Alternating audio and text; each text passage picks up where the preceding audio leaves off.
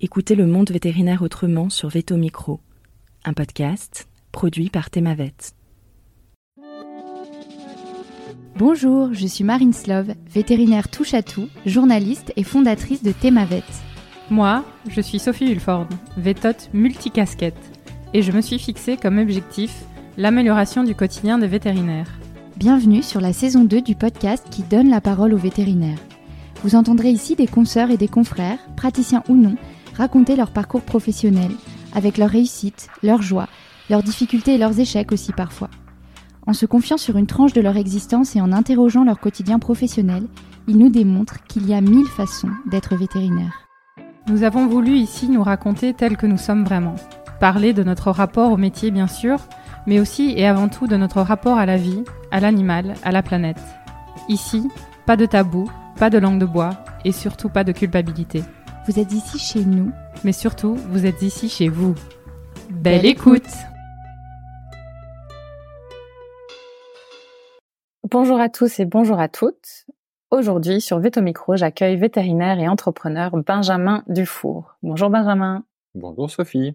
Alors Benjamin, tu es diplômé de l'Université de Liège en 2008. Tu es aujourd'hui vétérinaire praticien petits animaux dans ton propre cabinet à Lédin et chef d'entreprise. Une entreprise qui s'appelle Sanalio, qui produit une solution de ration ménagère clé en main pour chiens. Tu es aussi mari de Camille, une de tes associées, papa de trois merveilleux enfants et musicien dans un groupe de rock. Aujourd'hui, on va donc avoir le plaisir de parler pratique, entrepreneuriat, alimentation et musique. Are you ready? Carrément. Alors, comme d'habitude, je vais démarrer par la question traditionnelle. Pourquoi vétérinaire? Eh bien, Sophie, euh, déjà merci de m'accueillir. Ça me fait, ça me fait vachement plaisir euh, que je puisse effectivement euh, parler un petit peu de tout ça. Bah, pourquoi vétérinaire C'est, c'est vraiment quelque chose qui était, je pense, comme pas mal de, de vétérinaires relativement inné. En tout cas, c'était une évidence vers l'âge de, vers l'âge de mes 12 ans. J'ai une, une espèce de, voilà, de de de d'illumination entre guillemets de voilà. Et, et, c'est vrai que j'étais bon j'étais un peu dans les chevaux à l'époque hein, je pense qu'il y a beaucoup de jeunes c'est un peu comme ça les gens qui font du qui font un petit peu d'équitation euh, ils se disent ah moi je, je, je serai vétérinaire.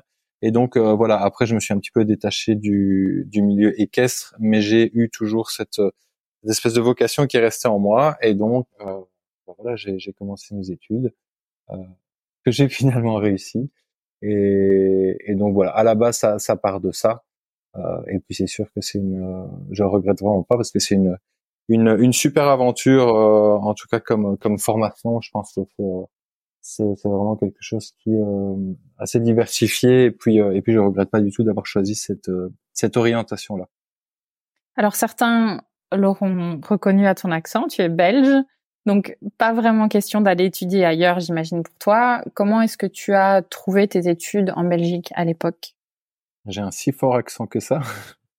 euh, pourtant, on me dit, donc je suis, oui, on est de la région de Tournai. On dit toujours que, effectivement, il n'y a pas tant d'accent que ça, mais, euh, mais effectivement, c'est vrai que, en plus, je côtoie pas mal de Français en ce moment et, euh, et finalement, ben, on, me, on me dit que j'ai quand même un petit accent. Euh, oui, bah, c'était une évidence. C'était une évidence, en tout cas, de rester en Belgique. Donc, on avait le, on avait le choix de commencer la formation euh, dans quatre quatre villes belges. Et euh, et puis moi bah, je, suis directement parti sur Liège. C'était la destination la plus lointaine de, de tourner là où j'habitais. Euh, mais c'est vrai que j'avais entendu dire que le, le côté euh, le côté convivial des Liégeois était euh, était assez assez sympa et, euh, et, je suis quelqu'un d'assez d'assez convivial. J'aime bien les relations euh, humaines, donc euh, ça a joué, euh, ça a joué, mais il y avait surtout le fait que c'était la seule école où on pouvait accomplir la totalité des études et j'avais pas forcément envie en milieu de milieu de course de devoir changer d'établissement. Et donc, euh, et donc voilà, je pense que c'est surtout ça qui a, qui a fait. De toute façon, j'aurais dû euh, euh, coter, c'est-à-dire donc là, pour, je, je m'explique pour les, les, auditeurs français qui, qui nous écoutent. Là, là, je sais que c'est un, euh, un, un terme tout à fait belge, donc euh, euh, vivre en colocation quand on doit partir de chez, de chez ses parents et et vivre et vivre seul pendant le temps de ses études. Donc c'est vrai qu'en Belgique on utilise ce terme. Euh, bah, de toute façon, les quatre écoles étaient trop loin de, de la maison, donc j'aurais dû, euh, j'aurais dû loger euh, ailleurs que chez moi. mais voilà, c'était un petit peu tout ça qui a fait. Et puis, bah, à un moment donné, il faut bien choisir une école, donc on se lance. bon, très bien. Euh, tu fais bien de rappeler ce terme, je l'avais même euh, oublié, tu vois, ça m'a fait bien ah. sourire quand tu l'as évoqué. Euh, donc tes études se passent bien, tu réussis. Euh, ensuite, tes premiers pas en tant que jeune vétérinaire, euh, comment ça se passe? Donc, en fait, moi, j'avais la, bah, la maman de Camille, de mon épouse, qui est vétérinaire depuis bah, l'année de ma naissance. D'ailleurs, c'est assez comique. Donc, elle est diplômée en, en 1983 de, de Kuregem. Euh, et, et, comment ça se passe? Ben, Assez naturellement, j'ai fait quelques petits remplacements euh, en France parce que les remplacements en France, ça se, ça se, trouvait assez assez facilement. Et puis Tournai est une ville assez frontalière. Hein, on est à, on est à 10 minutes de la frontière. Donc j'ai été faire quelques petits remplacements euh, en France, mais vraiment euh, à peine euh, à peine un mois ou deux. Et puis je me suis directement en fait installé avec elle. Elle avait elle avait son cabinet toujours dans la région de Tournai, et donc on a on a décidé de travailler ensemble et on a on a transformé son cabinet euh, qu'on a fait grossir un petit peu et on l'a transformé en centre et donc bah, elle a terminé sa carrière voilà on était euh, elle après elle a pris sa pension et donc on a terminé sa carrière à deux quand tu te lances euh, avec ta belle-mère qui n'était pas encore ta belle-mère je pense à l'époque il me semble mais ta future belle-mère elle était déjà ta belle-mère on n'était pas encore mariés. voilà, c'est ça. Euh, voilà, mais, mais effectivement, je, je, suis avec Camille depuis depuis très longtemps. C'est déjà ma entre guillemets ma belle-mère, oui. Ok. Et donc, euh, tu lances aussi une partie équine euh, quand tu te lances avec elle, mais que tu abandonnes au bout de cinq ans. Et je voulais savoir ben, comment s'était passée cette période-là et pourquoi tu décides d'abandonner l'équine. Bah, en tout cas, moi, la représentation de, de, la, de la médecine équine que je me suis faite, euh, c'est quand même, enfin, c'est un petit peu parfois ce qu'on m'avait décrit. C'est une, une clientèle assez particulière, euh, des horaires qui sont quand même euh, assez contraignants.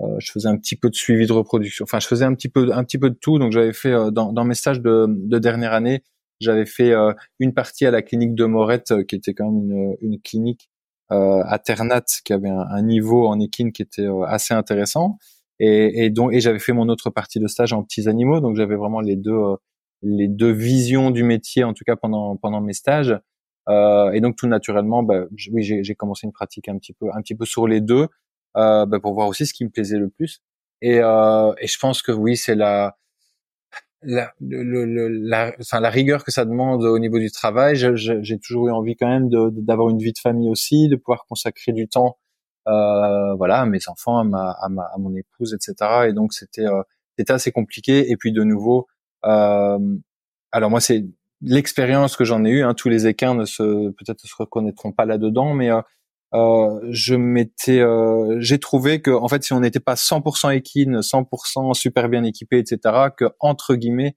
dans la tête de certains propriétaires, on restait parfois un petit peu le petit vétérinaire. Hein, c'est des, des, mots que que j'ai déjà entendus, c'est je les invente pas.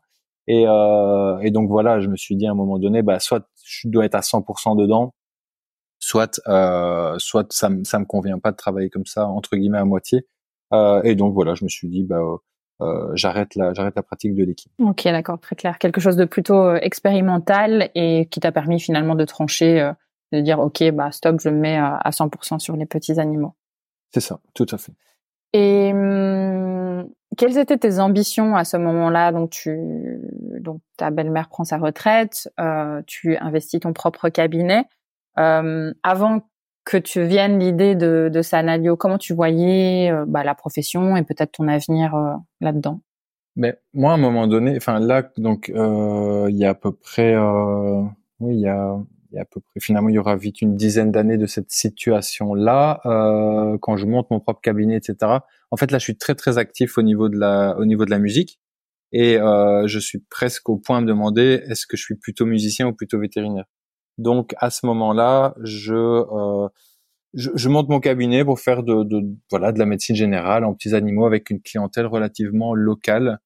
Euh, et je laisse une place euh, vraiment importante à la musique, donc quand même à peu près deux jours par semaine euh, entre les les enregistrements, les, les, les, dates de concert, les, euh, les, les, moments de composition, parce qu'à ce moment-là, donc j'avais un groupe qui était euh, qui, qui, voilà qui proposait ses, ses, ses propres compositions. Euh, on partait euh, à Bruxelles pour enregistrer euh, dans des studios, etc. Donc c'était quand même euh, voilà deux, jours par semaine dans une vie dans une vie active, c'est quand même évidemment ça, ça prend quand même de la place. et donc c'était vraiment ça au départ. Et puis après, effectivement, là, ça, ça a changé un petit peu avec l'arrivée du scénario. Et puis à un moment donné, ben, il faut faire des choix. On peut pas se couper en, en deux. Et, euh, et on a que 24 heures dans une journée. D'accord. Ben on y reviendra alors euh, sur ce sujet euh, vie perso, vie pro justement. Donc 2013, le flash, l'idée, Sanalio. Explique-nous comment c'est venu. Ben donc c'est vraiment, c'est vraiment, ça m'est vraiment tombé dessus comme ça, puisque j'avais en fait une de mes meilleures clientes, c'était même, oui, je pense ma meilleure cliente, un peu, un peu historique, une de mes premières clientes qui a toujours, qui est toujours restée très très fidèle. Et euh, en fait, un jour, euh, euh, il y a une conversation qui s'installe autour de, autour de l'alimentation de, de son chien. Et c'est vrai que ce qui a été le déclic, donc je dis bien le déclic parce que c'est pas ça qui m'a, qui m'a tout à fait motivé, mais c'est vraiment ça qui, qui a donné l'impulsion c'est qu'en fait la, la, fille de cette cliente, parce que je pense que cette cliente euh, qui avait une euh, la cinquantaine euh, n'aurait finalement jamais osé euh, osé venir en confrontation par rapport à ça, et donc cette cliente est arrivée avec euh, une feuille papier que qu'elle avait imprimée et avec en fait un tarif qui était bien plus bas d'un aliment que je vendais régulièrement à sa maman et qui était bien plus bas et qu'elle avait trouvé sur internet. Et donc il y a une il y a une espèce de voilà, de, je vais pas dire qu'elle m'accusait, mais en tout cas, elle me demandait des comptes par rapport euh, à ce prix. Donc sa maman, elle, jugeait que sa maman, euh, sa, maman payait euh, son, son, sac de croquettes beaucoup trop cher et que donc elle avait l'impression que je me faisais une énorme marge et quelque part il y avait quand même peut-être un, espèce de vol manifeste. Donc c'était ce qui m'était un peu reproché. Et donc euh, voilà, je, je, je, lui ai expliqué donc la, la, réalité de la chose. Et maintenant, en plus, étant étant dans le secteur de, de l'industrie alimentaire euh, pet food, euh, je connais bien le, les tenants et aboutissants. Comment comment on arrive à, à ce voilà à ce, résultat-là. C'est qu'en fait voilà, les, les, laboratoires font des prix euh, qui sont euh, pour des gros gros volumes pour des sites internet qui ont d'énormes débits, et les vétérinaires ne sont plus concurrentiels en termes de prix. Et donc, on entend souvent les vétérinaires qui disent, bah, moi, chez mon fournisseur, euh, je l'achète plus cher que ce que je vois le prix euh, en ligne. Euh, et donc, cette raison-là, enfin, c'est pour ça que, que cette situation-là s'installe. et donc, tout simplement, avec cette situation-là, donc moi, j'étais là dans le cadre d'une consultation d'un chien. Je me suis dit, mais bon sang, comment ça se fait que je doive me justifier de, de, de, cette chose-là et, et, moi, je suis absolument pas responsable de ça, des tenants et aboutissants du pet food, etc. Et donc, euh, bah, ça a été un petit peu le coup de gueule sur la, la firme en question. Et donc, j'ai tout de suite contacté la firme en disant, bah, dans quelle situation je suis, je suis mise. Et ce qui, ce qui m'énervait le plus, c'est finalement, bah, si ce client euh, remettait ma parole en question euh, à ce sujet, eh bien, il pouvait le remettre en question euh, également par rapport à plein d'autres choses, euh, des, des, des propositions d'examen complémentaires. Et, et, donc, tout, tout, vraiment tout pouvait être remis en question. Et donc ça, ça ne m'allait évidemment pas du tout. Euh, donc il a fallu que je dorme un petit peu dessus, comme on dit, et, euh, et finalement je me suis dit, eh bien, euh, euh il faut que qu'on récupère vraiment, il faut que je, il faut que je trouve une solution et, euh, et travailler avec les grandes firmes euh, comme c'était en train d'évoluer à ce moment-là. voilà, je sais pas si c'est notre avenir. Et donc ça, ça a été vraiment, vraiment ce déclic. Voilà, en gros. Si je reste déclic. Oui, oui, on va, t'inquiète pas, on va, on va enchaîner. Euh, mais d'ailleurs, il y a, voilà, face à ce que tu dis ça, ce que, ce qui me vient, c'est que bah, depuis notre diplôme, on a connu beaucoup de changements dans l'alimentation des animaux de compagnie, avec euh, bah, notamment une professionnalisation de certaines marques, euh, des changements dans les modèles de distribution hein, que tu cites, et puis bah, sans même parler des attentes des propriétaires. Comment est-ce que tu tu perçois euh, ce marché aujourd'hui, comment il a évolué déjà depuis bah, depuis la naissance de Salalio? Et comment est-ce que tu vois son évolution? Tout, tout est possible. Je suis pas devin. Maintenant, moi, comment je le vois, euh, bah, je suis ravi qu'on qu'on ait qu'on ait finalement sorti euh, sorti une alternative. Quand même, peut-être euh, pour la petite histoire. Donc, euh, juste pour donner le contexte avant de avant d'aller plus avant d'aller plus loin dans, dans, dans comment je vois l'évolution du, du marché de l'alimentation euh, pour les animaux de compagnie. Euh, quand j'ai eu ce déclic, moi donc le, le mon réflexe ça a été de bah, voilà d'aller à la rencontre. Euh, en fait, j'ai recontacté le, la faculté de Liège pour pour essayer de voir un petit peu ce qu'ils en pensaient. Et, euh, et donc j'ai demandé à rencontrer notre notre ancien doyen euh, Pascal Leroy Et, et Pascal Leroy, finalement, après, euh, franchement, est, est, un, est un monsieur vraiment très, très, très sympathique. Je le savais déjà, mais là, c'est vrai qu'il m'a, il a encore renforcé ma, ma, ma perception que j'ai de lui. Et, euh, et donc, après avoir discuté quand même quasiment euh, euh tout un avant-midi, il m'a, euh, il m'a demandé un rendez-vous avec avec Marianne Dier et on a commencé à discuter. elle-même m'a envoyé dans le sud de la France pour euh, pour rencontrer un ancien euh, manager d'une grande marque de croquettes qui était un ancien étudiant aussi, euh, un de ses anciens étudiants et qui avait été manager pendant une dizaine d'années. donc on a un peu fait le tour de la question, on a brainstormé, il m'a challengé, etc. Et puis quand je suis rentré à la faculté de ce, de ce rendez-vous qui a quand même duré, je suis allé dans le sud pendant trois jours. Euh, c'est pas juste pour un rendez-vous de deux heures. Euh, eh bien voilà, j'ai, j'étais je, dois dire que j'avais été un peu, euh, enfin complètement remis en question. Et, euh, et là, en fait, finalement, Marianne Dier m'a dit, bah moi j'ai euh, j'ai quand même une, une, idée depuis longtemps et puis votre équipe, elle me, elle me plaît bien et donc c'est ça qu'on va développer. voilà. Et donc c'est comme ça que ça a vraiment démarré en tout cas cette aventure. Et donc bah oui, je suis je suis ravi et je la remercierai jamais assez de m'avoir tendu cette perche. Et, et comment je vois l'avenir du coup, ben j'espère avec Sanalio présent sur le marché évidemment euh, avec une place euh, plus importante encore plus importante évidemment qu'il a qu'il a aujourd'hui puisqu'aujourd'hui ça reste quand même anecdotique ça reste une start-up. Donc voilà mais de en tout cas prendre une place euh, plus conséquente. Et et je pense enfin il y a beaucoup beaucoup de choses à faire. C'est clair que il y a le c'est un milieu qui est qui, qui est évidemment évidemment très financier. C'est c'est c'est quand même un marché qui est absolument gigantesque donc forcément qui attire euh, peut-être euh, voilà euh, enfin tout type de tout type d'entrepreneurs et peut-être des, des, personnes qui sont moins recommandables que d'autres. Évidemment je vise personne. Il y a plus de 5000 marques de croquettes dans le monde donc c'est évidemment sursaturé.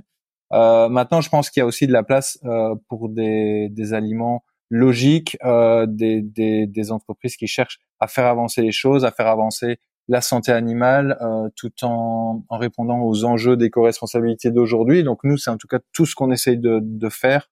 Euh, on le fait pour l'instant à notre échelle de start-up avec peu de bras et, peu de têtes. Euh, maintenant, c'est sûr que voilà, on, en tout cas, on œuvrera toujours pour avancer euh, au niveau de la, de la santé et, et de l'éco-responsabilité, qui sont vraiment nos deux nos deux grands piliers. Euh, mais voilà comment comment je vois l'avenir. Il y a tellement en fait une une demande aujourd'hui du public de de le faire correctement parce que ben, le chien est vraiment de plus en plus un, membre de la famille à part entière. Et donc on sait très bien que ça passe une bonne santé passe par l'alimentation. Et donc ben, je pense que ce secteur euh, a encore vraiment euh, de magnifiques années devant lui puisque euh, ben, les gens en sont quand même conscients que l'alimentation c'est important. Et, et aujourd'hui les gens sont perdus en fait hein, dans dans l'alimentation. Donc euh, avoir de bonnes informations, c'est vraiment, euh, c'est vraiment un challenge, je pense, pour les années à venir. Et, euh, et ce qui est nouveau dans nos sociétés aussi, c'est qu'aujourd'hui, ben, malheureusement, beaucoup de personnes euh, viennent chercher leurs informations sur les réseaux sociaux, hein, qui est pas évidemment pas la meilleure, le meilleur endroit pour trouver de la bonne information. Et donc, euh, ben, le challenge aujourd'hui, c'est de donner de la bonne information parce que c'est clair qu'on voit tout et son, contraire. Donc, euh, nous, c'est aussi notre combat d'éduquer euh, d'éduquer le, le, propriétaire du chien pour qu'il euh, qu'il nourrisse correctement son, son animal. Très bien. Ben, écoute, euh, c'est l'occasion du coup de faire un petit peu marche arrière et dis-nous peut-être Sanalio, c'est qui et c'est quoi? Voilà. Donc, euh, quand on a eu effectivement cette cette idée qui venait de, de Marianne, donc qu'est-ce que c'est déjà euh, le, le, produit en lui-même? C'est un un aliment complémentaire, donc par sa, par la, par définition en fait, puisque il faut absolument rajouter euh, une, une source de protéines euh, pour que cet aliment soit complet. Donc, euh, on peut choisir, et d'ailleurs, l'équipe de Sanalio va guider pour utiliser la bonne source de protéines. Donc, globalement, on peut utiliser plusieurs catégories de sources de protéines, mais c'est des grands classiques, c'est de la viande, du poisson, des œufs, du fromage blanc. et donc, nous, on commercialise euh, le reste de la ration. Euh, donc ces sources de protéines là, on est bien d'accord, c'est, le propriétaire qui s'en charge. Hein, il, il, l'achète par ses propres moyens. Et, euh, et nous, donc, on commercialise tout le reste, c'est-à-dire que ça prend la forme d'un espèce de muesli qui contient ben, absolument, donc qui, est composé d'une quinzaine d'ingrédients grosso modo, et qui contient absolument ben, tous les nutriments nécessaires pour avoir une gamelle complète et équilibrée euh, à tous les coups. Donc ça, c'est notre challenge. Euh, Et l'avantage, évidemment, c'est que bah, on a un aliment peu transformé type ration ménagère, hein, et donc c'est ça qui est très très intéressant par rapport à un aliment euh, industriel classique. C'est ce côté, euh, ce côté peu transformé. Moi, c'est souvent euh, pour expliquer aux, gens qui n'ont pas, voilà, quand, quand pour pas rentrer dans des, des choses trop trop techniques, c'est dire, bah, une ration ménagère type Sanalio ou type ration ménagère classique. Le problème, c'est que la ration ménagère classique, parfois, bah, elle est déjà difficile à équilibrer, et puis on se rend compte souvent que les, les propriétaires de chiens euh, ben là déséquilibre assez rapidement parce qu'ils vont oublier l'un ou l'autre composant. Donc là avec le Scenario c'est pas c'est pas possible puisque ben, tout est tout est intégré dedans. Et donc euh, je dis souvent euh, aux gens donc sans rentrer dans, dans trop de détails techniques que euh, un aliment ménager c'est un aliment peu transformé et un aliment industriel on est quand même plutôt sur un modèle ultra transformé. Et ça c'est quelque chose qui parle aux gens euh, parce que ben, eux savent très bien que quelqu'un qui mange toujours de l'ultra transformé c'est quand même moins bien que de manger quelque chose qui est euh, un peu moins transformé. Donc voilà. Donc ça c'est pour le produit. Euh, il y a des applications vétérinaires évidemment. On, peut adapter le Sanalio puisqu'on on touche à la source de protéines. Euh, il y a moyen de faire beaucoup beaucoup de choses en termes d'adaptation. Donc on le voit aujourd'hui et ça on communique de plus en plus dessus. On fait beaucoup de recherches aussi et développement par rapport à ça. On le voit vraiment comme un couteau suisse et comme un outil supplémentaire dans l'arsenal thérapeutique du vétérinaire. Donc ça évidemment c'est ultra intéressant en étant sur une gamme réduite puisque c'est vraiment la variété des protéines qui va faire que la gamme va euh, ben, d'elle-même pouvoir euh, avoir plusieurs applications. Et je pense que ben, tout le monde et, les vétérinaires en premier sont en, demande d'avoir des gammes qui sont pas trop euh, complexes en termes de d'avoir plein plein de produits différents parce que forcément sinon ils doivent stocker énormément et, et parfois ils s'y retrouvent plus très bien. Donc donc ça c'est évidemment une grosse demande. Donc ça c'est pour le produit. J'espère que mhm. j'ai été clair. Très bien, très clair. je pense qu'on a tous, euh, enfin, je pense qu'en tant que vétérinaire, euh, on a tous vécu euh, les scénarios de demande de propriétaires qui veulent donner à manger à, à leurs chiens et qui veulent faire la ration ménagère et on se gratte la tête en se disant oh là là, je vais encore devoir formuler une ration ménagère et on sait à quel point c'est complexe et à quel point bah, c'est facilement erroné. Plus facilement dévié aussi forcément et voilà. ce qui est ce qui est un gold standard à un moment donné euh, le devient pas forcément si effectivement ça devient un petit peu n'importe quoi. Voilà. Tout à fait. Et, et en plus, moi j'ajouterais quand même que euh, on a donc effectivement quand on a de la demande de ration ménagère, évidemment c'est un c'est un c'est le scénario c'est parfait pour ça, mais vraiment pas que justement. Et ça, on a on a peut-être pas assez nous insisté au départ quand on a aussi euh, alors on connaissait le produit, mais maintenant on a deux ans et demi deux ans et demi de recul euh, sur sur le terrain et donc euh, quand même pas mal de cas cliniques qui se qui se qui s'accumulent etc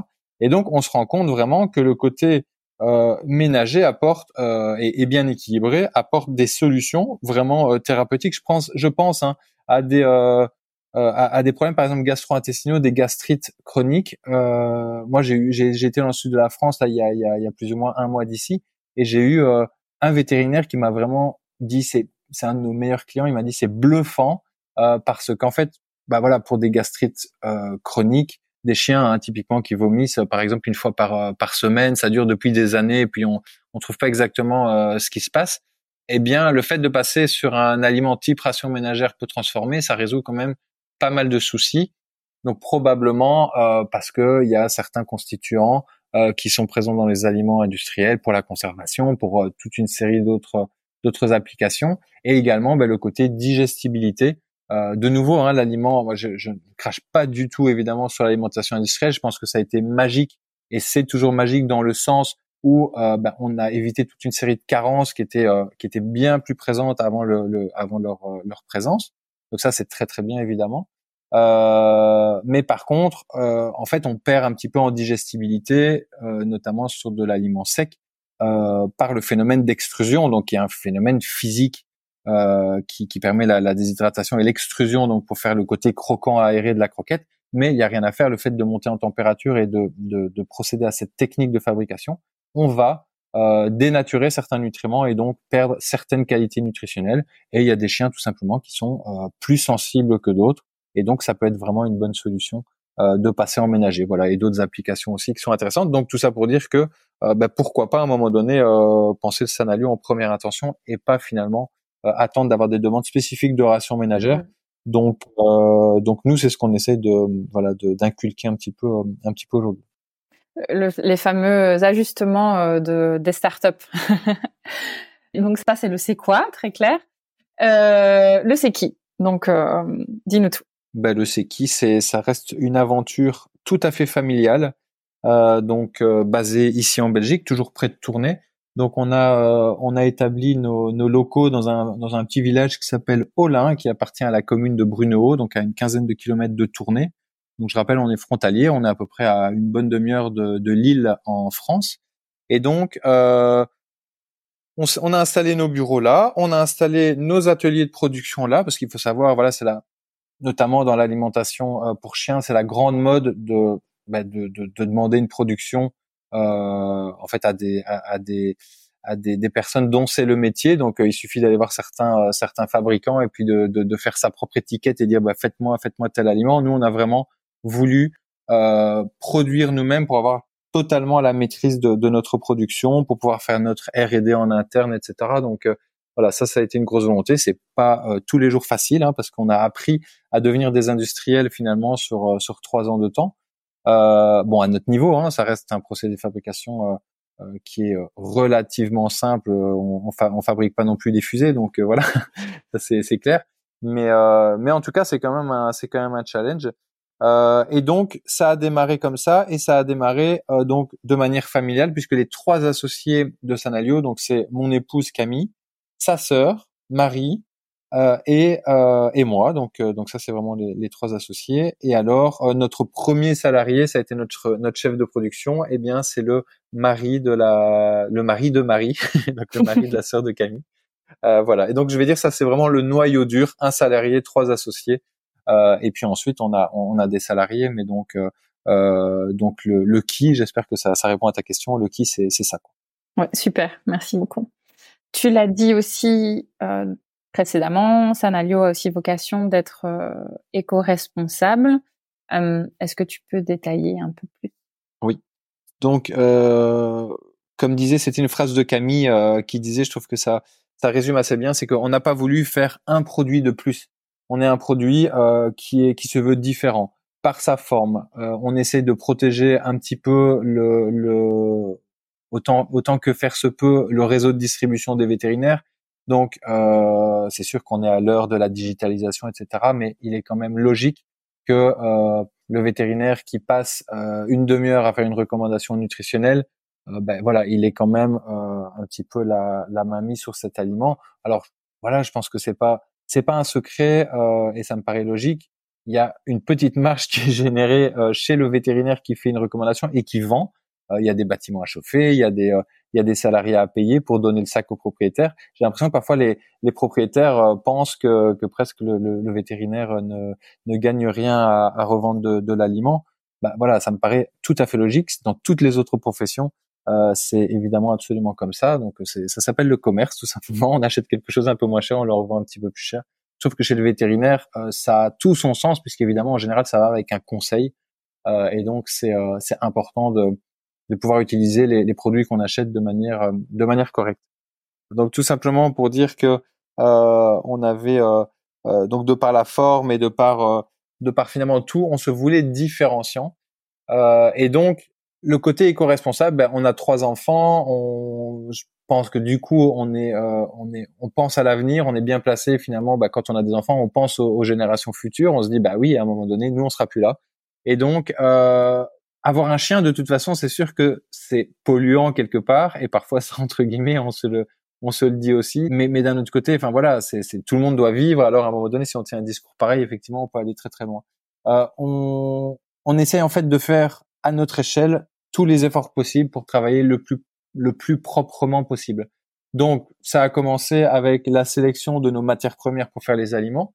Donc c'est compliqué de, de, de, trouver un cahier des charges parce que évidemment hein, on peut on peut avoir de belles paroles et dire euh, euh, voilà ben on va on va tout chercher de manière locale etc si on n'est pas certifié euh, par quelque chose ben ça peut vraiment être des belles paroles et puis à un moment donné ça peut très vite dévier par pression financière etc donc ce qu'on a trouvé c'est de, de, de, travailler. Donc déjà on était en, en, agriculture biologique donc on a on a décidé de de travailler en, en, agriculture biologique et en plus de ça, on s'est mis sur le cahier de charge bio européen euh, avec les crises de financières, de céréalières qu'on a eu à cause de, de, la guerre en Ukraine, etc. Ça a été, mais vraiment, de nouveau, on s'est pas facilité la vie. Hein. Je, je, me disais au départ, bah oui, peut-être que c'était un petit peu plus compliqué, mais mais forcément, on est sur des, des approvisionnements en, en, quantité quand même assez importante. Et donc, à un moment donné, on peut être en compétition sur sur certains marchés. donc, travailler que avec des choses locales, euh, bah, quand il y a des quand il y a des conflits, même les autres pays vont venir absolument chercher sur sur les autres ressources. Et donc, euh, on risque de, de, de plus pouvoir s'approvisionner. Mais enfin, on, on, suit bien. Donc ça, c'est tout le travail euh, de Marco, donc le, mon beau-frère, qui euh, est chef de production et donc qui fait tout le travail du sourcing. C'est un travail qui est aussi colossal. Il faut euh, surtout qu'on est en croissance, donc ça veut dire on peut pas stocker euh, stocker des matières premières. Ce sont c'est de l'argent qui dort évidemment. Ça ça vient aussi à péremption forcément des matières qui sont périssables. Donc il faut pouvoir jouer entre euh, s'approvisionner suffisamment, mais sur des marchés qui sont tendus. Enfin voilà, c'est un véritable challenge. Donc on s'est mis cette euh, cette euh, cette difficulté supplémentaire, mais qu'on ne regrette pas du tout. On arrive à de toute façon s'en sortir pour l'instant. Donc l'agriculture biologique, ça j'aime bien aussi en, retoucher un petit mot euh, dans quand on parle de nos valeurs. Est-ce que le chien doit manger bio alors que plein de personnes ne, ne, entre guillemets n'arrivent pas euh, avoir suffisamment de revenus pour manger bio tous les jours? Euh, je ne le pense pas et c'était euh, c'était vraiment pas pour ça qu'on a choisi le biologique. Alors c'est sûr que ça séduit par le côté naturel et puis c'est c'est quand même des matières premières qui sont plus qualitatives et plus contrôlées. Donc il y y a quand même probablement moins de risques au niveau de la santé. Mais en fait nous c'est tout simplement parce qu'on n'imaginait pas un avenir bourré de pesticides et que on a quand même des solutions voilà pour pour produire en tout cas, on l'espère, euh, avec en tout cas moins de pesticides. Euh, donc voilà, voilà pourquoi on s'est on s'est plutôt lancé sur euh, sur ce cahier des charges là au départ. Et puis bah en fait, on, de nouveau, le, packaging aussi, par exemple, c'est quelque chose qui est très important en termes d'éco-responsabilité. Donc, au départ, on est parti, on est parti sur des packaging en carton et en papier recyclé avec des brevets alimentaires à 100%. On s'est juste rendu compte à un moment donné que malheureusement, il faut quand même protéger euh, un petit peu plus l'aliment et donc euh, de manière un peu contrainte, on a dû réintroduire du plastique pour euh, reprotéger un petit peu mieux l'aliment et donc travailler pour l'instant sous, sous atmosphère protégée. Donc ça, c'est ce qu'on fait pour l'instant. Mais en fait, euh, finalement, ça nous a ouvert des portes aussi puisqu'on est vraiment en recherche de solutions euh, plus responsables. Par exemple, ici avec la région wallonne en Belgique, on a convenu avec eux de faire plusieurs tables rondes. Donc en fait, ils ont besoin d'entreprises qui qui ont une, euh, une volonté de s'améliorer en termes de, de, packaging. Et donc, on fait des tables rondes par rapport à des recherches sur euh, bah, des, des, vraies solutions euh, bioplastiques complètement biodégradables, etc. Solutions qui sont pas encore du tout, du tout abouties hein, euh, aujourd'hui. C'est plus du greenwashing quand on parle de, de bioplastique, etc. Parce que vraiment des, des, problèmes dans des dans des conditions normales de, de dégradation. Donc, c'est vraiment pas pas mieux que, que finalement euh, bah, les, les, anciens plastiques qu'on connaissait euh, qui sont qui sont beaucoup plus vieux. Euh, mais tout ça avance et il y a, y a tellement de personnes qui sont euh, à la recherche à la recherche d'amélioration par rapport à ça que bah, j'ai bon espoir qu'à un moment donné on trouvera des solutions de packaging beaucoup plus éco-responsables parce que c'est clair que le le plastique est un gros problème au niveau mondial, au niveau des océans, etc. Donc, on a vraiment, vraiment à cœur de, de travailler là-dessus. Donc, tu l'auras compris, nous, ce qu'on veut, c'est bah voilà, on peut pas, on peut pas tout révolutionner en, deux ans de temps. Donc, euh, en tout cas, on essaye toujours de faire du mieux qu'on peut et, euh, et, du coup d'apporter euh, bah, le plus d'amélioration possible. Et, euh, et, on se fait parfois un peu violence pour y arriver. Hmm. Bon, tout ça en bonne voie en tout cas. Aujourd'hui, tu l'as dit, vous êtes plutôt petit, même si vous êtes euh, en belle croissance. Est-ce que tu penses que l'éco-responsabilité, c'est quelque chose qui est tenable à grande échelle? Bah, en tout cas, je pense euh, donc avoir là où on se met le, la, la, barre. Euh, je pense qu'à grande échelle, euh, en tout cas, toutes les entreprises euh, ont intérêt euh, à, à, effectivement devenir de plus de plus en plus éco-responsables. Et il y a quand même des choses. Bah, c'est toujours très très lent quand c'est euh, quand ça vient des États, etc. Mais mais je pense qu'on tend quand même vers des productions plus durables et donc je me dis quelque part, bah, si on a des, des longueurs d'avance quelque part, on sera toujours, euh, on sera toujours, on sera toujours bien par rapport à ça et on n'aura pas de mauvaises surprises parce que c'est clair que une énorme entreprise qui a son sa production qui est complètement définie, etc. Si à un moment donné il y a un changement de loi avec euh, une volonté de changer rapidement les choses, bah, ils, peuvent, mmh. ils peuvent quand même être mis en difficulté. donc donc voilà. Maintenant, est-ce que c'est tenable sur le long terme? Après, je, enfin, je pense qu'on n'a qu'une seule planète, donc je veux dire, en tout cas, il faut se, il faut au moins se donner l'illusion de pouvoir de pouvoir y arriver. Euh, nous, si à un moment donné, on doit, on doit, en tout cas, produire euh, et que ça n'est plus du tout en adéquation euh, avec nos valeurs, on va, on continuera pas en tout cas vers cette voie-là. Mm. Euh, je pense que nos clients sont prêts à payer un petit peu plus cher pour euh, supporter ben, notre, notre qualité, donc là du coup directement pour leur animal, mais également nos, nos engagements éco-responsables. Euh, voilà, aujourd'hui, en tout cas notre clientèle cible qui vraiment euh, comprend nos valeurs et veut vraiment euh, le meilleur pour la santé de son animal est prêt à mettre le prix euh, et donc et donc nous soutenir. Et après, ça dépend un petit peu le, le cible qu'on a. On n'aura jamais, on n'essaiera jamais d'aller sur 100% du marché. Mmh. On reste quand même une certaine niche, en tout cas de par de par la de par la forme et de, par notre nos produits en tout cas actuels après ça peut toujours ça peut toujours bouger mais, mais en tout cas actuellement ça reste ça reste assez euh, assez spécifique. Très bien, donc finalement euh, plutôt un choix que qu'une fatalité quoi.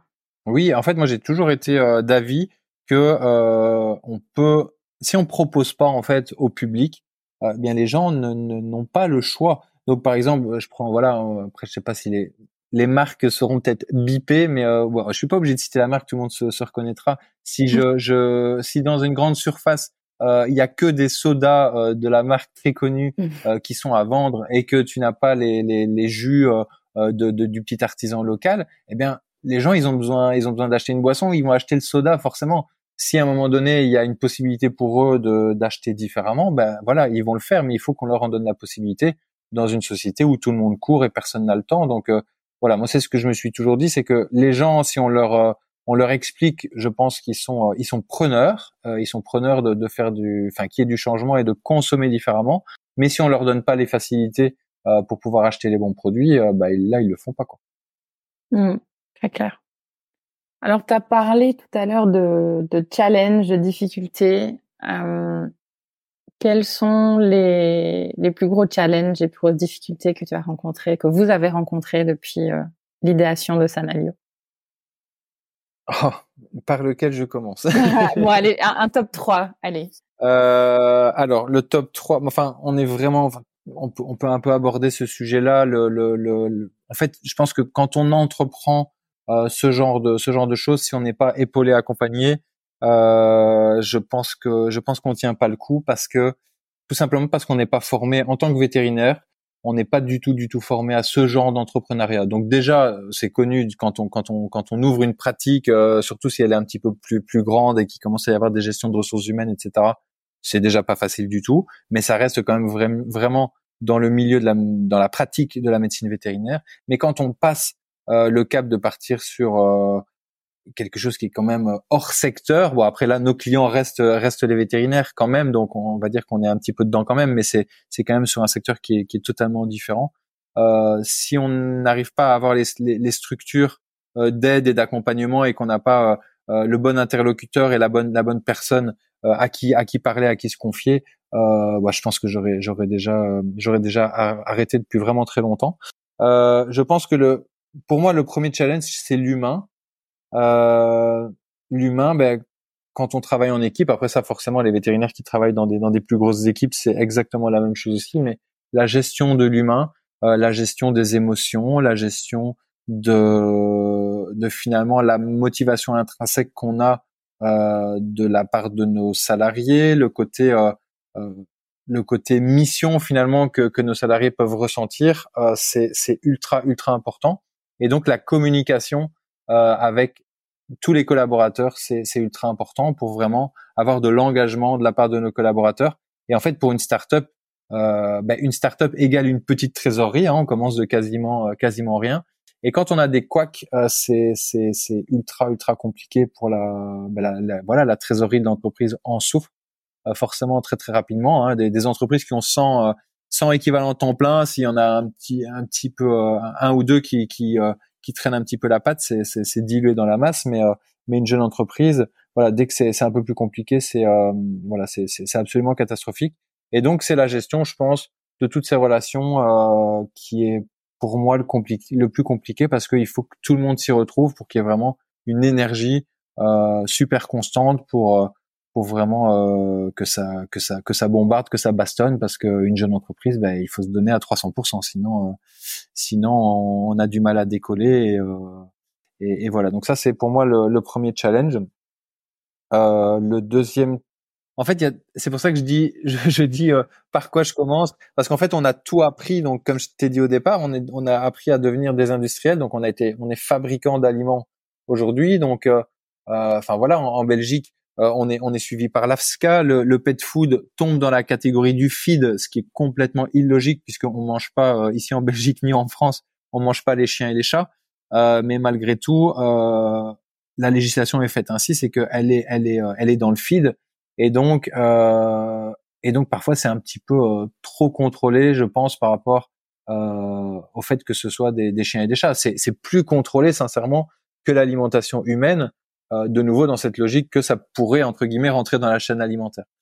Euh, donc il y a tout ça, il y a, le, il y a, il y a tous les tous les contrôles euh, qui nous qui nous tombent dessus. de nouveau, alors le plan, moi quand on m'a demandé de faire un plan HACCP, euh, oui, je l'ai, je l'ai appris, je l'ai appris très très vite. Donc c'est l'analyse du risque. Euh, mais bon, clairement, on n'est pas, on n'est pas suffisamment formé euh, pour faire un plan HACCP. Donc il faut s'entourer d'experts, etc., faire des réunions. Euh, voilà, donc il y a toute une série de problématiques qui naissent d'une activité. On a l'impression qu'on va pouvoir faire au départ ça dans son garage et puis qu'on va pouvoir euh, tranquillement commencer à vendre des sacs, mais c'est euh, c'est absolument pas comme ça que ça se passe. Donc des soucis de production, des soucis de, de, de relations entre les personnes. ben on devient des commerciaux aussi, donc il faut apprendre à commercialiser. Donc tout ça est un métier aussi. Euh, nous, on a eu directement, euh, on a eu assez rapidement trois commerciaux qui étaient sur le terrain. Donc ces commerciaux, il faut les manager. Euh, en plus, on avait des, des, des, commerciaux qui étaient à distance. Euh, quand un commercial habite à 600 km, on peut pas le voir tous les jours. Euh, donc voilà, tout ça est absolument très challengeant. ça peut faire peur parfois, mais mais mais mais on arrive quand même finalement à, à régler les à régler les problèmes, à aller de l'avant. Et puis par contre, mais ça c'est connu pour les les jeunes entrepreneurs, c'est le, fameux ascenseur émotionnel. Donc euh, voilà, il y a des trucs quand c'est une difficulté, on s'en prend euh, un gros coup, mais par contre après il y a des moments de il y a des moments de joie qui sont intenses où là on se dit mais mais, mais carrément ça nous ça nous drive, ça nous booste à fond. Et, euh, et voilà, c'est il faut pour pouvoir gérer cet ascenseur émotionnel par contre, mais quand on arrive plus moins à le gérer, euh, voilà après c'est c'est quand même que du bonheur.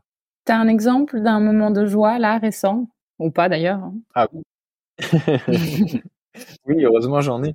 Euh, ben oui, il y a, attends, euh, il y a, y a une semaine même pas, on a, on a gagné le, le prix du public euh, WAP Innove. Donc, euh, c'est, c'est, un concours de l'innovation euh, en Wallonie-Picard, donc une partie, notre partie de la, de la Wallonie. Et donc, il y avait quatre startups qui étaient, qui étaient en, en, concours par rapport à ça. Et, euh, et, donc il y avait un prix du jury et un prix euh, un prix du public. Donc on a remporté haut la main le, le, prix du public. Et ça, ce qui nous fait vraiment plaisir, c'est que euh, bah, le public, en fait, finalement, c'est quand même la plupart de nos clients. Et donc on se rend compte qu'on a des clients qui, euh, qui nous supportent, qui suivent vraiment l'évolution de la startup, etc. Et, euh, et donc ça, oui, évidemment, on était on était super super content de recevoir ce prix et on, on s'est empressé de, de remercier tous les gens qui ont, qui ont voté pour nous. Donc euh, et puis c'est voilà c'est relativement local, c'est une partie de la Wallonie, mais du coup euh, en fait on rencontre, euh, on a rencontré, il y avait un ministre qui était présent, plein de politiques, euh, plein de d'autres chefs d'entreprise, plein de, de personnes qui sont là pour nous accompagner, pour lever des fonds, des choses comme ça. Donc c'est vraiment voilà, c'est un coup de projecteur sur l'entreprise et, et c'était vraiment et donc là voilà, là c'était très très positif. Merci pour ce partage et bravo, félicitations. Euh, je reviens sur ce que tu disais, voilà, tous les, tous les éléments, les difficultés que tu as élaborées. Effectivement, ça peut, euh, à l'écoute, euh, ça peut paraître très dense.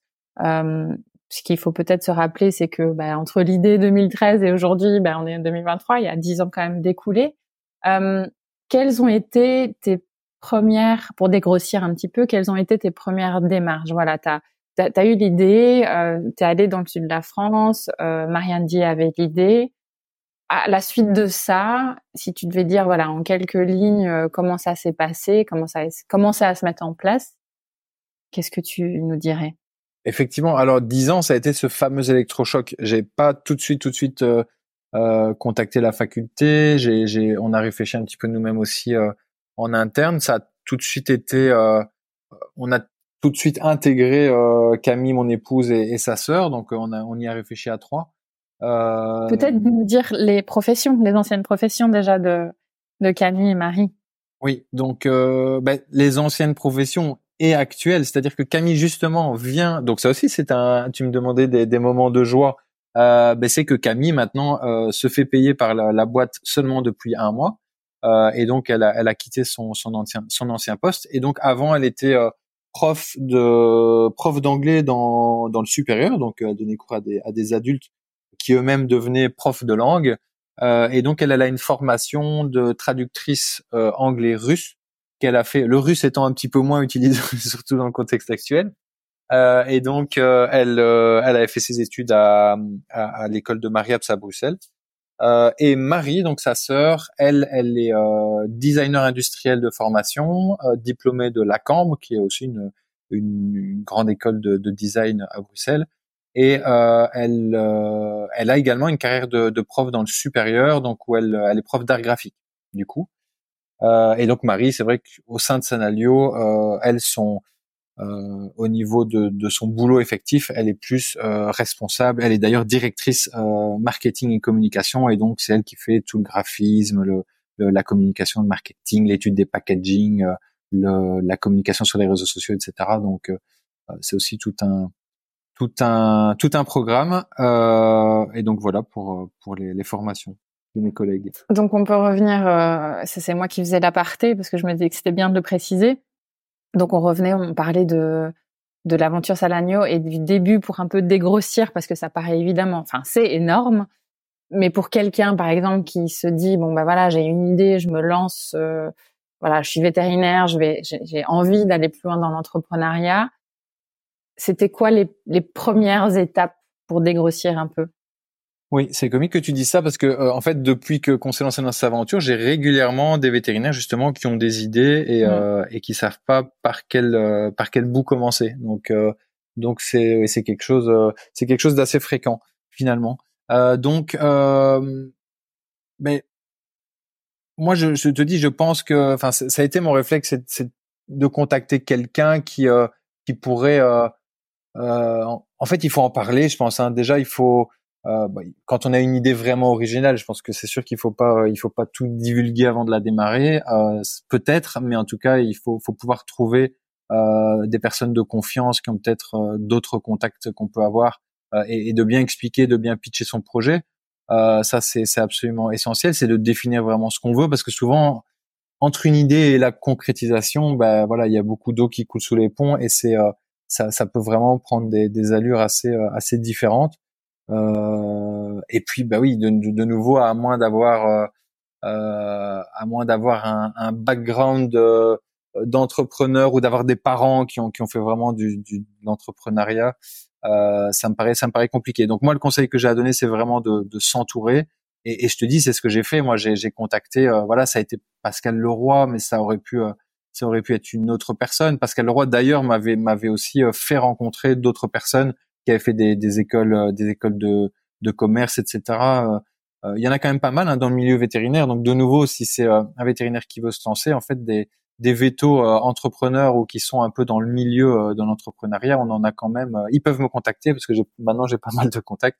Donc donc donc voilà. Mais je pense qu'il faut il faut en parler. C'est la c'est la seule solution et se faire se faire aiguiller. Et comme je te disais aussi, aujourd'hui, moi, je, je c'est absolument essentiel de, de se faire aiguiller. J'ai eu la chance, enfin on a eu la chance tous les trois euh, de rentrer dans le dans le réseau entreprendre. c'est pas très connu dans le dans, en tout cas dans le milieu vétérinaire, mais euh, le réseau entreprendre c'est un c'est un réseau qui avait été initié par euh, par les muliers, donc les, les, les célèbres patrons de Auchan, parce qu'ils se rendaient compte que justement les, les jeunes entrepreneurs étaient un petit peu euh, euh esselés et, et, et, perdus finalement dans, dans dans le début de leur activité Et donc, ils ont décidé de créer ce, ce réseau. Et en gros, l'idée, c'est de, de te de te coller un parrain qui est euh, qui est lui-même entrepreneur et actif en entrepreneuriat. Euh, ça, c'est hyper important hein, parce qu'il y a aussi des coachs qui existent plutôt euh, dans le public, etc. Mais c'est pas des gens, c'est des gens qui font de qui font du bureau. C'est pas des gens des gens qui sont réellement entrepreneurs. Mais là, je te parle vraiment de gens qui sont entrepreneurs eux-mêmes et qui ont déjà voilà plusieurs dizaines d'années d'expérience. Et donc ça, c'est absolument génial. Ce, ce, ce, projet-là est, essentiel pour éviter de faire des erreurs, pour te rediriger euh, ou pour te, te remettre un petit peu d'aplomb quand tu quand as trop de doutes. Euh, donc voilà, je sais pas si ça répond à ta question. Si, si, si, je pense que c'est déjà un, très bon conseil. Je pense que euh, souvent on a une première idée et on sait pas, voilà, ça, ça, paraît un Everest devant nous. Et la première chose, évidemment, c'est d'en parler autour de soi. On a parfois euh, peur aussi. Tu disais euh, justement le, le, le côté euh, partage d'idées, se dire quelqu'un va nous la piquer comme tu l'as dit très justement, entre avoir une idée et la mettre en œuvre, il y a un monde de, de différence. Et, et, probablement, il y a plus d'avantages à en parler autour de soi et avoir des bons contacts et faire de belles rencontres que garder son idée pour soi et puis finalement jamais, jamais la concrétiser. En tout cas, moi, je pense que c'est un, un, très bon euh, premier conseil. Et puis souvent, c'est une histoire de rencontre. Et puis euh, une fois qu'on met les choses en marche, c'est bah, rencontre on rencontre, euh, bah, petit à petit, les choses les choses se, font. Donc euh, oui, très, très bien. Ça répondait à mes questions. Je vais basculer un petit peu sur la côté, euh, justement le côté bah, vie perso, vie pro. Donc, bah, Sanario grandit euh, progressivement, prendre l'empereur en francophonie. Comment est-ce que tu arrives à, à maintenir les deux activités, c'est-à-dire celle de praticien et celui de chef d'entreprise? Euh, bah pareil, hein, ça c'est aussi des c'est aussi des, des questionnements et, et, et j'ai beaucoup retourné euh, et j'ai pas pas mal fait de tests différents pour trouver mon, mon équilibre. Je pense que je l'ai euh, je l'ai à peu près trouvé aujourd'hui. Euh, bah, de nouveau, on est de, on est tous les deux euh, avec avec mon épouse dedans dans Sanalio avec de nouveau trois enfants. Donc ça c'est hyper hyper important et ça a été pas mal de de sujets de discussion de de garder absolument notre équilibre. En fait, on veut pas on veut pas se retourner un jour et puis que les enfants aient 18 ans et qui euh, qui quittent le, le, nid familial, ils partent euh, à l'UNIF ou, ou, ou, travailler et, euh, et qu'on se dise mais en fait je les ai, je les ai absolument pas vus grandir donc c'est vrai que c'est essentiel pour nous de, de, de, leur accorder du temps, de passer du temps et parfois ben alors de, de, de, faire des choix et de se dire ben voilà le pro le pro va attendre un petit peu pour pour telle ou telle chose. Au niveau purement professionnel effectivement donc j'ai j'ai cette double euh, cette double activité. Euh, bah déjà par rapport à ce que ça m'apporte sur Sanalio, enfin j'aurais euh, j'ai pas envie d'abandonner mon côté praticien en fait tout déjà parce que euh, tout simplement ça me sert énormément dans le développement du Sanalio, ça reste dans la dans la dans la médecine vétérinaire, dans l'alimentation des chiens. Euh, donc forcément, pour avoir du suivi de cas, pour pour voir exactement comment les comment les, les, chiens évoluent avec le avec l'aliment, eh bien c'est ultra intéressant que je reste praticien. Donc ça c'est une chose et donc pour cette raison-là, je garderai euh, probablement toujours un pied dedans. Euh, comment j'arrive moi à, à, faire les deux en même temps? Eh bien, il a fallu aussi et, ça il y en a enfin au départ j'y arrivais juste pas du tout, c'est que euh, bah, il a fallu que j'accepte que je ne, de nouveau que je pouvais pas être partout et pour mon cabinet c'était la même chose et donc, ben, il arrive que, euh, voilà, à un moment donné, je peux pas, je peux pas accepter plus de plus de clients. À force de courir après plusieurs lièvres à la fois, euh, on, on fait pas, on fait pas de, bon, de bonnes choses. Et donc, à un moment donné, ben, c'est de se dire, je suis pas, euh, voilà, je suis pas tout le temps disponible, etc. Et donc, euh, c'est vrai que ça, j'ai oublié de le mentionner, mais en fait, j'ai commencé une, une formation, une formation de euh, d'orthopédie aussi euh, et j'ai suivi le CES de, de l'université de Toulouse là en, en, orthopédie et traumatologie des petits animaux. Euh, en fait, j'ai lancé à peu près les deux choses en même temps. Euh, je me suis vraiment posé la question longtemps, mais le problème avec cette formation-là, c'est qu'il y a une liste d'attente qui est tellement longue euh, qu'en fait, quand j'ai posé la question, est-ce que je peux pas la postposer, on m'a dit, ben non, soit vous venez, soit vous venez pas, et mais, mais c'est pas, il y a tellement d'attentes et tellement de demandes, on peut pas commencer à postposer comme ça les candidatures. Et donc je me suis dit bah oui, ça fait déjà euh, genre cinq ans que j'attends, je peux pas, je vais je vais la commencer et puis euh, et puis euh, et puis tant pis.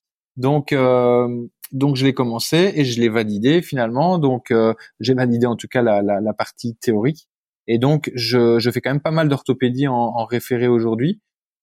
Et en fait, ça me ça me permet ben, d'avoir des jours d'activité euh, et de ne plus forcément euh, prendre toutes les toutes les premières toutes les premières urgences et d'avoir euh, voilà de travailler avec un confrère qui a qui a une dizaine de minutes du cabinet et pour les choses qui sont vraiment très urgentes. Donc en fait, j'ai une j'ai une assistante qui répond euh, au téléphone et euh, et qui est là et si on, on, peut difficilement prendre en charge, eh bien elle va elle va le référer.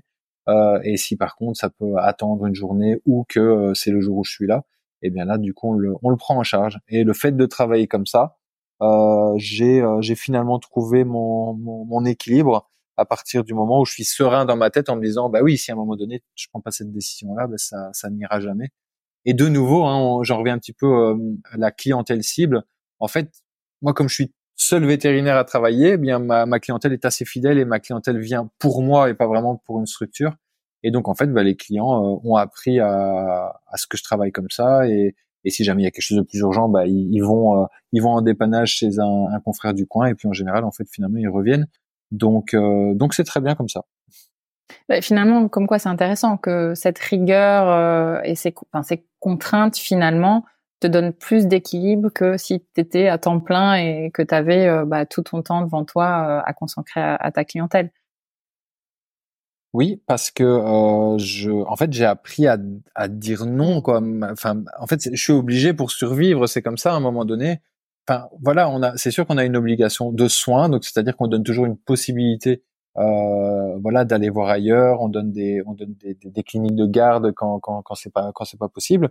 Mais euh, mais à un moment donné, si on ne, si on ne parvient pas à dire non, en fait, euh, en fait, c'est juste invivable et, euh, et je pense que ça, ça fait notamment. Après, je, je suis pas un spécialiste. On, sait très bien qu'il y a un, certain mal-être euh, dans le dans la profession vétérinaire, mais euh, mais je pense que le savoir dire non et se et se donner euh, bah, plus d'organisation pour euh, vie vie privée et vie professionnelle, et eh bien en tout cas, ce, ce voilà, le, le, fait de ne pas savoir scinder les deux, je pense que ça doit contribuer forcément euh, à, un mal-être de la profession aussi. Mmh. Ouais, clairement. J'ai une question qui me taraude aussi. Euh, une entreprise familiale, ça peut avoir aussi euh, des inconvénients, je pense. Pas facile toujours de travailler avec les gens qui sont le plus proches de, de soi. Est-ce que tu as des, des remarques, des conseils à ce niveau? Oui, ben ça c'est clairement identifié euh, chez nous et c'est très juste ce que tu dis. Euh, en fait, je pense que ça a des avantages et des inconvénients. De nouveau, c'est du c'est de la rigueur, c'est de la. En fait, il, il faut pouvoir et c'est quand je te parle de ça, c'est des erreurs qu'on a pu commettre au départ. C'est que à un moment donné, euh, à un moment donné, il faut il faut se dire ben ok, on ne parle plus boulot, euh, on n'est pas euh, tout le temps sur son portable en train de regarder le, dernier mail avant de se, avant de se coucher et donc du coup peut-être en parler juste avant de s'endormir et qu'on soit tout le monde soit bien énervé.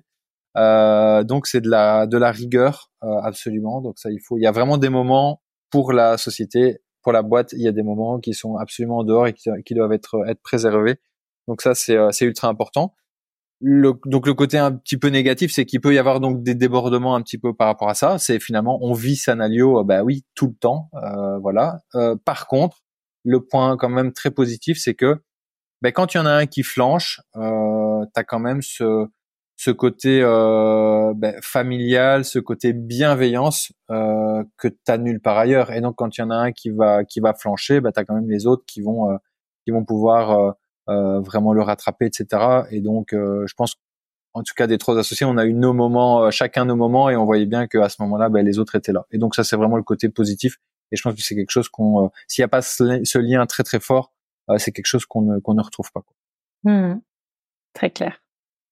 Vos ambitions aujourd'hui pour Sanalio?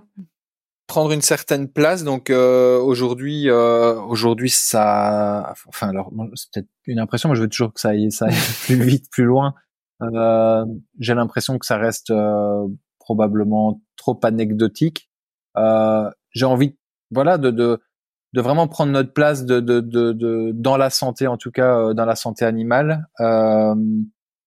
pour ça, on a encore tellement tellement de choses à faire. de nouveau, on est encore tellement en apprentissage nos ambitions, c'est euh, bah, c'est que nos clients soient contents, euh, que euh, on puisse qu'on puisse voilà proposer vraiment des solutions pour les vétérinaires, continuer à continuer à, avancer. Moi, à terme, ce que je veux vraiment, c'est à chaque problème alimentaire, à chaque problème diététique, avoir une solution Sanalio.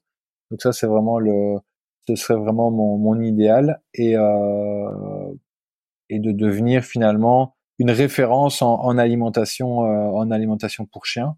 Donc vraiment euh, continuer à travailler la qualité, le côté euh, professionnalisme, rigueur, etc. Donc ça c'est ça c'est vraiment ce qu'on veut. Et alors en termes de d'évolution, bah, c'est géographique quand même. Alors l'idée c'est pas d'aller exporter dans les quatre coins du monde parce que effectivement on a est-ce que ça a beaucoup de sens de nouveau de de, de, faire circuler comme ça de la marchandise. Je pense qu'il y a, en tout cas, tout ce qu'on peut déjà faire en local, ben, faisons-le. Essayons de, de prendre le plus de parts de marché possible en local. de nouveau, dans cette, cette idée de pas de pas faire quatre fois le tour de la planète avec euh, avec un, sac d'aliments.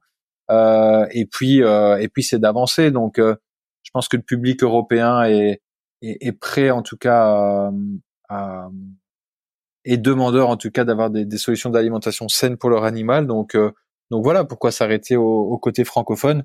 Et puis moi ça c'est un, c'est aussi un, c'est aussi une fierté et une euh, et un. Tu parlais de choses positives. Moi quand je peux euh, un petit peu découvrir des, des, des marchés ou des populations que je connais un petit peu un petit peu moins bien, bah c'est hyper excitant de de de, de, pouvoir rencontrer, de, de, de, de, voyager, voir un petit peu comment euh, comment les autres travaillent.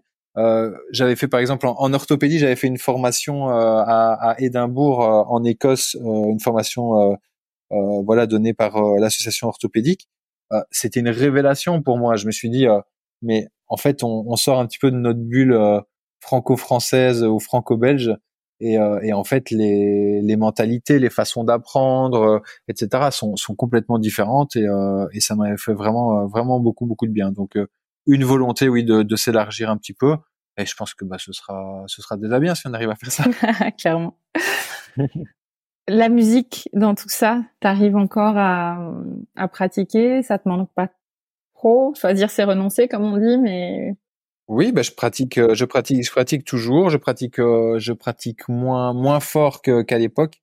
Euh, j'ai juste je le fais différemment. Donc j'ai, en fait, j'ai toujours toujours gardé un pied dedans. Donc j'ai jamais, euh, j'ai, jamais arrêté la, la, scène. En fait, j'ai toujours eu des des groupes qui euh, qui, qui, qui donnaient des représentations.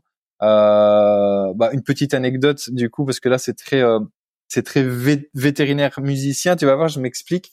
Euh, l'année passée, l'année au dernier France Vet, donc euh, on avait un stand avec Sanalio et, euh, et en fait, euh, en, donc ça s'était terminé le, je sais plus si c'était samedi soir ou le dimanche soir, mais euh, donc on a on a remballé le, le stand vers 18 h et en fait à 22 h j'avais un, un, concert. Euh, donc là on était le, le, salon se déroulait à Paris. Euh, nous on remontait du coup on est tout près de Lille donc on remontait vers Lille et coup de bol j'avais une date euh, à Saint-Quentin donc c'est à peu, à peu près pile entre les deux. Et, euh, et, en fait, voilà, là, on avait un, gros festival. Euh, on a joué, euh, on a joué devant 5000 personnes et on partageait en fait la scène avec euh, Norbert Krief, qui est le qui est le, le fondateur de, du groupe Trust. Alors, je sais pas si ça te parle. Donc, c'est leur, leur plus grand tube, c'est Antisocial. Hein, pour les, les, amateurs de rock français, c'est c'est assez connu et c'est c'est un monsieur qui a été le guitariste de Johnny Hallyday pendant sept ans. Donc c'est vraiment une, une, une belle pointure et, euh, et en fait voilà, enfin c'est via via, mais finalement via une, une rencontre. Donc on avait déjà fait une, une date commune avant, et là donc on avait vraiment un, beau festival et il venait, il venait jouer avec nous euh, sept huit morceaux euh, sur scène et, euh, et on, on, partageait la scène avec Claudio Capéo qui est aussi un, un autre nom de la, de la scène française. Euh, voilà, donc je veux dire des, des chouettes des chouettes dates comme ça, euh, j'en ai encore j'en ai encore de temps en temps. Euh, et puis par exemple, ben, ici, euh, donc c'est vraiment la double casquette. Hein, tu vois, j'avais retiré mon entre guillemets mon costume représentant de Sanalio pour enfiler le blouson de cuir, euh, voilà, pour monter sur scène. Et, euh, et par exemple ici aussi, on m'a on m'a on m'a on m'a proposé de euh, bah, à la vac ici qui arrive, euh, c'est c'est très très bientôt, c'est dans moins de 15 jours. Euh, eh bien, je participe à la à la soirée des artistes qui est euh, qui qui est proposée euh, depuis cinq ans, c'est la, la cinquième édition qu'ils font. Et donc, qui, en gros, ce, ce ne sont que des vétérinaires il y a des musiciens, il y a des magiciens, donc c'est tout un spectacle qui euh, qui mettent qui mettent en scène et, et donc c'est un des soirs de la vague. Et voilà donc je là je je, je prends la basse et et j'accompagne sur trois ou quatre morceaux lors de cette soirée. Voilà donc encore un exemple où là vraiment on allie le côté le côté veto au côté artistique. Et donc finalement, c'est ce qui me, c'est ce qui me ressemble bien. Ouais, bah, bah, super, ouais, ouais, tout se, tout se complète finalement entre tes, tes trois casquettes, parce que c'est trois casquettes hein, au final, entre Sanalio, praticien et, euh, et musicien. Bon, bah c'est super. Et tu oublies père de famille, quatre casquettes. Et papa, et papa, et ma, mari, papa, oui, voilà, ça fait beaucoup de, ça fait beaucoup de casquettes effectivement, mais t'as, as, l'air en tout cas de, de bien jongler avec euh, tout ça et c'est plutôt euh, encourageant. euh, ouais, oui, c'est clair. Est-ce qu'il y a quelque chose que tu aimerais rajouter dont on n'a pas parlé encore, peut-être? Euh, ben, Rajouter peut-être dans ce, enfin toujours dans ce thème-là par rapport. Et puis je pense que c'est vraiment un sujet qui est, qui est, important pour euh, tous les, en tout cas pour tous les vétérinaires et finalement pour euh, pour toute la société. C'est euh, oui, c'est beaucoup. beaucoup de gens me demandent mais comment tu fais, oui, pour faire pour faire tout ça? je pense que le principal, c'est euh, en tout cas quand on est en couple, etc. C'est vraiment toujours le, le dialogue. C'est euh, euh, le dialogue, essayer de s'accorder vraiment, vraiment du temps de nouveau pour ses enfants. Je pense que c'est ça le, c'est ça le, le, le succès. parce que si on s'enferme dans une, dans un espèce de train-train et qu'on est vraiment absorbé finalement euh, par son boulot, en fait, on peut avoir qu'un seul projet. Là, je pense aux praticiens. On peut, on peut être entre guillemets uniquement praticien, mais que ça nous prenne tellement, tellement de temps qu'il n'y a plus, euh, plus du tout la place pour autre chose. Donc, euh, je pense que, enfin voilà, aujourd'hui, on peut quand même s'organiser, on peut s'associer, on peut se regrouper. Euh, ben voilà, pensons, pensons euh, au confort aussi de ceux qui nous entourent, parce que ceux qui nous entourent ben, n'ont pas forcément à subir euh, la pression de, de, nos choix professionnels, et donc ça c'est euh, voilà, ça c'est ultra ultra important. Et je pense que c'est pour ça qu'on arrive à que j'arrive à faire tout ça et à garder voilà, à garder. après c'est une histoire de d'ambition, de, c'est tout tout ça, ils sont des, des chouettes projets. Moi, j'aime bien aussi, euh, et ça aussi, je le retiens de. C'était aussi Pascal Leroy. Je pense que on a des gens comme ça parfois qui nous marquent hein, dans, dans nos formations. Bah, Pascal est Pascal est vraiment fait vraiment partie des, des gens qui, qui m'ont marqué euh, dans ma formation de vétérinaire. Et il nous a toujours appris, euh, ben, voilà, pour il faut toujours pouvoir se diversifier, avoir plusieurs euh, plusieurs cordes à son arc. Euh, et il donnait justement, il m'avait vu lors d'un concert et il me donnait justement l'exemple lors d'un de, mes examens oraux que moi je pourrais par exemple ben, euh, être musicien et vétérinaire. Ben, c'est vrai qu'on sait on sait on sait jamais euh, de quoi l'avenir est fait et, euh, et, ça peut très très vite tout peut très très vite basculer, changer etc. Et donc le fait d'avoir plusieurs cordes est, toujours intéressant et puis et puis ben, du coup ça ça fait que c'est pas routinier et je pense que la vie aussi pour pas que ça devienne monotone ben, il faut faut empêcher la routine de s'installer. Il n'y a rien de pire. Ouais, ouais, ouais. Très, très clair. Et, et peut-être je rajouterais que, en conséquence, notre métier ne nous définit pas, que c'est une partie de nous. C'est ça. J'ai une dernière question euh, alors pour toi. Quel conseil est-ce que tu donnerais à la plus jeune version de toi-même, le Benjamin Dufour euh, fraîchement sorti de ses études liégeoises Est-ce que j'ai, en gros, est-ce que quelque part j'ai des regrets? S'il y avait d'autres choses, euh, d'autres choses à faire Est-ce que je le ferais un petit peu différemment? Euh, bah oui, toujours dans l'idée de, de, de, préserver son entourage. Euh. Après, de nouveau, hein, je pense que j'ai vraiment trouvé mon équilibre aujourd'hui. Euh, il y a peut-être des moments, du coup, c'était plus compliqué, mais oui, c'est c'est euh, c'est toujours euh, de dialoguer avec les gens, surtout quand je dis les gens, évidemment, c'est les, les, les nos, amis proches, les, les, gens qui nous sont chers finalement, euh, pour que euh, ça vienne pas, pour que tout ce qui est professionnel en fait ne vienne jamais entacher les, les relations privées. Euh, parce que c'est sûr que tout ce qui est euh, familial, des relations amicales, euh, ben, on sait très bien, et je pense que tout le monde se, se, se retrouve là-dedans, que certaines situations professionnelles peuvent toujours entacher certaines relations, et donc il faut absolument préserver tout ça euh, parce que c'est tellement dommage et on s'en mord les doigts une fois que une fois que la, la, la discorde est installée, parfois c'est compliqué. Euh, mais mais voilà donc donc penser en tout cas à tout ça et que et que la vie est courte et, et, et toujours toujours s'éclater dans ce qu'on fait quoi. Après ça, moi je m'éclate toujours dans ce que je fais, donc quelque part c'est pas quelque chose que je dois dire à, à moi jeune, mais euh, mais en tout cas voilà effectivement euh, faire attention euh, à notre à notre entourage euh, qui nous est cher en tout cas si on veut si on veut qu'il reste à nos côtés pour longtemps. Très bien, bah merci pour ce conseil. Alors pour toutes ces personnes qui voudraient euh, peut-être entreprendre euh, et échanger avec toi, euh, comment est-ce qu'on peut te contacter? Eh bien, on peut me contacter. En tout cas, il faut surtout pas hésiter à me contacter. Moi, je, de nouveau, il y a eu, j'ai eu beaucoup de personnes qui, m'ont ouvert les, bras et qui ont ouvert leurs oreilles pour pour m'écouter. Donc, je pense que je peux, je suis prêt à, rendre l'appareil, en tout cas à ma petite échelle, sans aucune prétention évidemment. Euh, mais je suis tout à fait euh, tout à fait enclin à, discuter et à échanger. Euh, ils peuvent me contacter, euh, ben, je pense par mail hein, euh, dans un premier temps euh, en me, en, me, sollicitant. mon adresse mail Benjamin. Il y a parfois certaines personnes l'orthographient pas correctement. Là dans le podcast, j'imagine que ce sera quelque part noté. Donc B E N J A M I N point Dufour D U F O U R sanalio.bio. Attention, l'extension, c'est bien bio, B-I-O. Très bien, merci pour ça. On mettra bien sûr le lien euh, également, euh, ainsi que les liens vers euh, le site Sanalio pour que les personnes qui ne connaissent pas peuvent en découvrir davantage. Peut-être aussi tu pourras nous communiquer quelques liens musicaux afin qu'on puisse partager ça. Je pense que ça peut être sympa, si tu es d'accord. Bien sûr, bien sûr. Donc, bah, à la limite, mon, mon groupe actuel. Hein, donc, le, le, nom du groupe, ça s'appelle Total Foot Rock. Donc, euh, Total espace Foot Rock, F-O-U-T-R-O-C-K.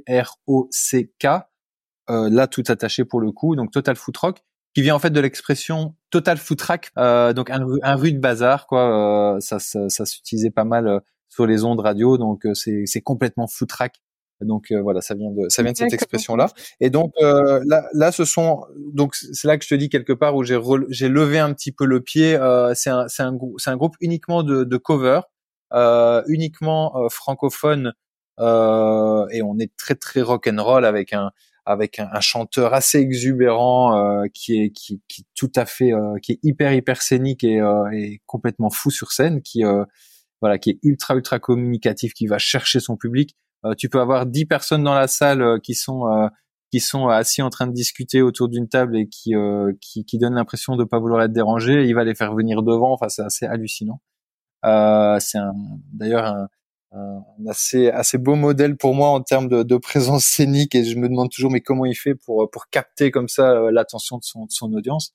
Euh, voilà. Mais mais donc voilà, le, allez voir ce qu'on fait. oui, on est en concert euh, dans le nord de la France, en Belgique, euh, assez régulièrement. Donc, euh, on sait jamais. Si vous êtes de passage dans le coin, euh, faut pas hésiter à, à, venir nous voir. Et pour l'instant, ben, c'est le, c'est, ce n'est plus le, que la seule formation que j'ai. Euh, oui, j'ai eu un moment de deux ou trois groupes en même temps, mais là, clairement, ben voilà, de nouveau, il faut faire des choix. Donc, je me, me sens pas bien sans musique, donc c'est pour ça que je, je, garde un pied dedans, mais, mais, mais je peux plus y consacrer autant de temps qu'auparavant. Bon, bah écoute, super. On mettra tout ça en lien, bien évidemment. Bah écoute Benjamin, merci beaucoup pour euh, toutes ces informations, ce partage. Euh, C'était un plaisir bien évidemment et, euh, et, je te dis bah merci, à très bientôt. Merci à toi, c'était super en tout cas. Merci d'avoir écouté cet épisode de Veto Micro. Si le cœur vous en dit, partagez-le à vos amis et à vos collègues. Abonnez-vous au podcast et mettez-nous une note de 5 étoiles avec un gentil commentaire. C'est ce qui nous permet de remonter dans les classements et de donner de la voix à la profession. Si vous souhaitez participer à Veto Micro, nous suggérer des invités ou tout simplement nous écrire, faites-le sur l'adresse podcast.themavet.fr. Prenez soin de vous et à la semaine prochaine pour écouter une nouvelle façon d'être vétérinaire.